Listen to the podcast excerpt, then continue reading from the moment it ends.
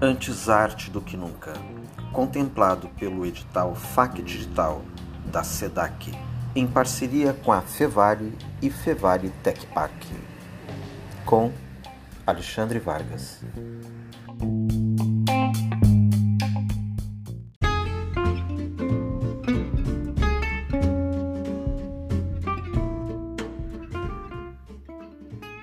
Sistema de cultura do país é um sistema complexo. Desde a criação do Ministério da Cultura, o ex-MINC, em 15 de março de 1985, há equívocos conceituais que se desdobram em equívocos de governança e gestão. Na prática político-cultural, deixou de ganhar materialidade porque a vinculação de arte e cultura no mesmo cabedal teórico, de gestão, de governança, de quadros técnicos e de soluções de fomento e financiamento se tornaram incipientes e frágeis. Vamos abordar aspectos estruturais e de financiamento público federal na linha do tempo do Brasil. Por exemplo, a Era Vargas. O governo Vargas impulsiona o financiamento ao sancionar as leis das organizações de utilidade pública, a Lei 91, de 28 de agosto de 1935, e das subvenções, a Lei número 115, de 13 de novembro de 1935. Então, o período iniciou a política do clientelismo institucional. Articulou ainda duas iniciativas favoráveis: a criação do Sistema S, que data de 1942, na Lei 4048, de 22 de janeiro de 1942, e em 1953 cria o Ministério da Educação e Cultura, MEC, sucedendo o Ministério dos Assuntos da Educação e Saúde Pública, a Lei 1920, de 25 de julho de 1953. Já no governo Eurico Gaspar Dutra, foi criado o mecanismo da renúncia fiscal. Inseriu no regulamento do imposto de renda a dedução de qualquer contribuição para a entidade reconhecida como de utilidade pública Decreto de Lei 5.844, de 23 de setembro de 1943. E em 1946 cria o SESI, Serviço Social da Indústria, e o SESC, Serviço Social do Comércio, para a promoção cultural e esportiva às categorias que abrigavam tornaram-se entidades poderosas com orçamentos que superaram a renúncia fiscal e o orçamento público federal da cultura. Hoje, por exemplo, o orçamento da rede SESC de São Paulo, capital, é um orçamento maior que a Câmara dos Deputados em Brasília. No governo Juscelino Kubitschek, em 1959, o governo de JK amplia a capacidade de financiamento a partir da Lei número 3577, de 4 de julho de 1959. As entidades deixam de recolher parte do empregador sobre as contribuições sociais do INSS.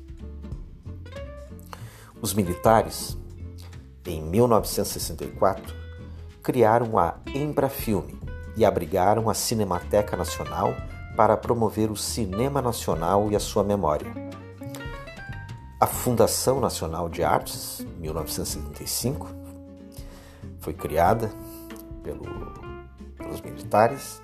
A Fundação Nacional Pro Memória, de 1979, também. Já no governo Sarney, 1985, foi criado o Ministério da Cultura. Logo em seguida, sanciona a primeira lei de incentivo federal, a Lei 7505 de 1986. Acreditava a cultura como sendo formadora da nacionalidade.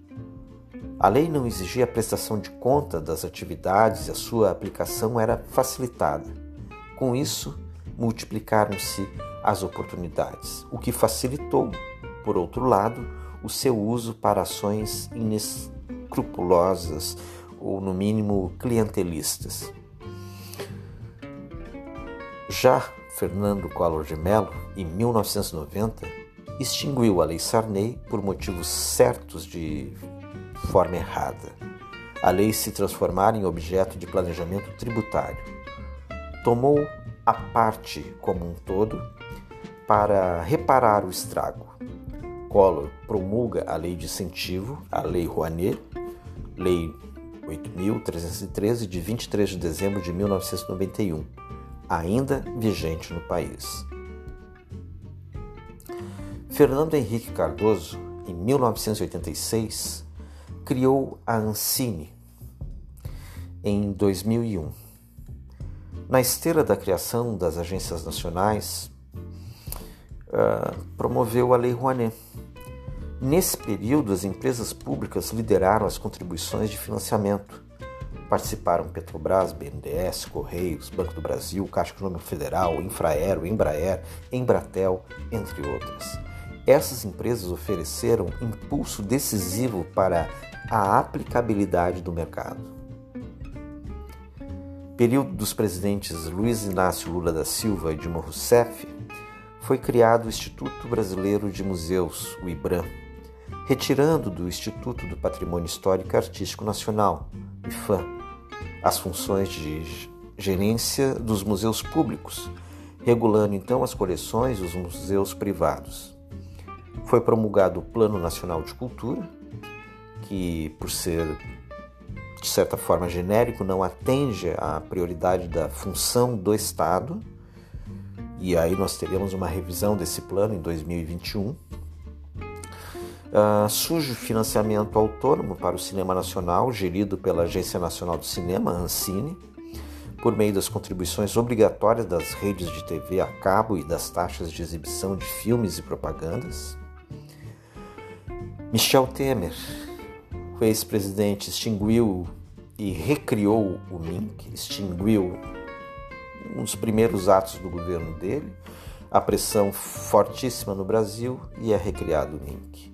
Jair Bolsonaro, presidente, extinguiu o MINC e submeteu primeiramente ao Ministério da Cidadania e posteriormente ao do Turismo. Nomeou até o momento quatro dirigentes em 18 meses de mandato. É impossível falar da, da história da cultura do, do país sem mencionar Celso Furtado. Celso Furtado nasceu em 1920, portanto, nesse ano de 2020, 100 anos do seu nascimento. Celso Furtado é um paraibano, ele se formou em Direito, doutorou-se em Economia na Universidade de Sorbonne, foi um dos fundadores da Comissão Econômica para a América Latina, a chamada CEPAL, criou e dirigiu a Superintendência do Desenvolvimento do Nordeste, a SUDENE, até 1964. Celso foi ministro do Planejamento do governo João Goulart. Foi exilado e, quando voltou do exílio, ele ocupa o cargo de ministro da Cultura.